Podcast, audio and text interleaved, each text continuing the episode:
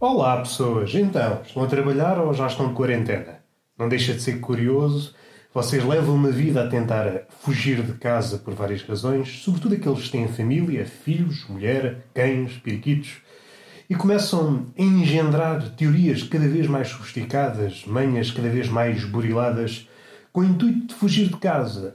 Aceitam trabalhos com horários de 24 horas ou mais Dizem, querida, hoje vou trabalhar 26 horas neste dia, só para se afastarem de casa. E eis não quando, graças ao coronavírus, são confrontados com esses problemas que tentaram adiar, vão partilhar esse espaço que era usado muitas vezes para atividades menos confrontacionais, atividades mais, mais calmas, como dormir. Como é que será daí para a frente? Suspeito que vai existir muitos casais que vão entrar na loucura, vão entrar na senda da loucura, vão ficar com os cabelinhos em pé, fazendo fé que, da parte dos homens, ainda há espécimes com um couro cabeludo cheio de pilosidade. O homem tem essa característica, vai perdendo penugem na cabeça. Talvez os cientistas e gente que não é cientista, mas veste uma bata só porque sim, diz que essa calvície ou essa propensão para a carecada, para a carecada natural, deve-se à hormona testosterona. Não sei se é. Talvez haja mais causas, por exemplo, o facto do relacionamento nos cavacar o miolo. E isso tem consequências como a barriga torna-se avantajada, o cabelo despede-se de nós e tornamos. Eh, antigamente passávamos por príncipes e acabamos, graças à relação, essa relação estável. Ah, tu tens uma relação estável e a pessoa diz, claro, claro, é uma relação estável, mas por dentro está a chorar. A sua criança interior está a chorar, a dizer: tirem-me daqui, tirem-me deste filme. Dando um passinho atrás, partindo do princípio que a relação com a sua esposa, à falta de melhor palavra, porque ninguém gosta muito desta expressão, mas não vamos perder aqui 30 minutos à procura de uma palavra que fizesse jus a esse bicho que é a mulher, que está no topo da hierarquia das espécies. O homem está um bocadinho abaixo. Não estou a conseguir lembrar-me da hierarquia no tempo dos faraós. O que é que ficava debaixo dos faraós? Eram os escribas ou eram os sacerdotes? Imaginando que isto é uma pirâmide, a mulher está no topo, a mulher é o faraó, e nós estamos por baixo, nós somos servimos a mulher. Mas o problema pode ir muito além da mulher, imaginando que a relação é saudável e essa pessoa teve, ah, cometeu a loucura que é ter filhos. Imaginando um caso particular facilmente mensurável. Teve dois filhos. Não contente com cometer um erro, ter um filho, nem insistiu, ah, isto agora é melhor ter um casalinho. Nunca acontece. Ah, vou ter um casalinho. Nunca. Aquelas pessoas que têm propensão para terem filhas têm filhas, aqueles que têm filhos têm filhos. E há pessoas que tentam, tentam, têm cinco ou seis e nasce tudo do mesmo sexo. Ah, isto é tudo ao acaso. Não sei se é. Não sei se é. E depois há aquelas teorias. Ah, se comes queijo. Não conhecem essas teorias? Teorias até dizer chega. É muito engraçado que só prova que nós, em matéria de ciência e em matéria de biologia, estamos muito avançados. O português típico agarra-se ao queijo. Era engraçado. Comia um queijo de cabra, olha, nascia uma filha. Comia um queijo de vaca, um filho. Comia um queijo esburacado, olha, nascia um, um pônei. Era engraçado, era assim uma pessoa regulava as coisas, mas é uma ciência que eu não domino, não vou entrar por aí. A mãe tem mais paciência que o pai. Em vários casos é, mas também já conheci outros casos que não. Há mães que, à mínima coisa, desatam a barrar e a criança, diante do berro da mãe, desata a barrar e torna-se uma sinfonia de berros. E o pai só diz: Olha, vou comprar tabaco, já venho.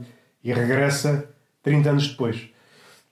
Porque este é daqueles que regressam, não é daqueles que não regressam. Este é daqueles que regressam. Este pai é um pai responsável, regressa, mas só 30 anos depois. Eh, estava à procura de uma marca de tabaco especial e essa marca deixou de ser produzida e então teve que ir à procura em busca desse maço perdido. Se é uma história bonita, é. Se é uma desculpa, também é. Mas temos que lidar com a realidade e não devemos olhar só pelo prisma do negativo. Devemos ver a coisa de forma positiva. Não é alguém que desistiu do sonho, é alguém que entra num quiosque, entra ou está de fora, não vale a pena entrar. Mais a mais, numa época de coronavírus, devemos manter uma distância. Perguntou se havia o, o tabaquinho. Não havia a marca que ele queria e não optou não optou por uma marca suplente ou uma segunda ou uma terceira escolha. Não. É fiel à sua escolha e foi, partiu numa jornada em busca desse maço. Tal como Ulisses, é uma jornada que nos deve inspirar. Se o nosso herói, o herói desta epopeia do maço de cigarro, vai apanhar cancro no fim, talvez. Isso também nos ensina uma coisa: que o bem e o mal andam sempre mãos dadas. Nós queremos uma coisa, queremos muito uma coisa e isso tem consequências. E talvez esta seja a história ideal para ser contada nos jardins de infância. Falar-se do pai que abandonou a família e depois o regresso do pai, como um Ulisses, e é um pai que chega com cancro. E isto ensinará muito aos miúdos. E vamos finalizar. Hoje é um podcast curto, só queria frisar uma coisa.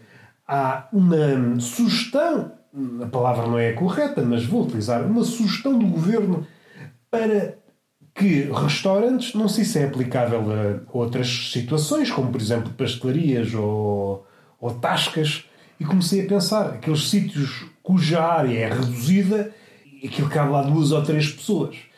Agora não sei se a lotação é reduzida um terço daquilo que é, ou para um terço. Imaginando, se a lotação fosse 10, seria reduzida para 3,333 ou para 6,666. Mas optando por um caso pelo caso 333. Isto leva-me a pensar várias coisas, muitas das quais sem interesse. Aquelas tascas, aquilo que cabe lá pouco mais que duas pessoas. Se, vá, imaginando, vamos reduzir aquilo para metade, fica lá só um bêbado. E o outro bêbado não pode entrar. Chega lá à porta, é pá, já está lá um. Para podermos fruir das coisas como deve ser, como pessoas adultas que somos, deve haver uma combinação entre os bêbados. Hoje estou eu, amanhã estás tu quer queiramos, quer não, não vivemos num mundo ideal. E o mundo real, em comparação com o ideal, deixa muito a desejar. Querem rendas, querem outras coisas. Fica sempre a perder. Imaginando uma taberna cuja lotação são duas pessoas, não sei como é que os bêbados vão organizar. Se há coisa que eles não estão a pensar é na organização, não tenho mais nada para dizer. Para quem tem filhos, a minha mais sincera força. Quanto é que mede uma Força sincera, epá, não sei, se calhar não mede nada. E fica a palavrinha de preço. Tentem ser fortes e não esbofetear muito as crianças, porque, como nós sabemos, vão entrar em paranoia. Porque o ser humano só precisa de duas coisas: ar puro e sítios onde carregar o telemóvel. Hoje não há beijinho, vamos dar aqui um exemplo, e a palmada na nádega vai ser adiada. Vou registar quando houver oportunidade esta vaga de corona amansar, se dissipar, vamos voltar às palmadas, a um ritmo mais frenético para compensar a matéria perdida, o tempo perdido. Mas não me esqueça, as palmadas que não dermos agora, vamos dar mais à frente. Até à próxima.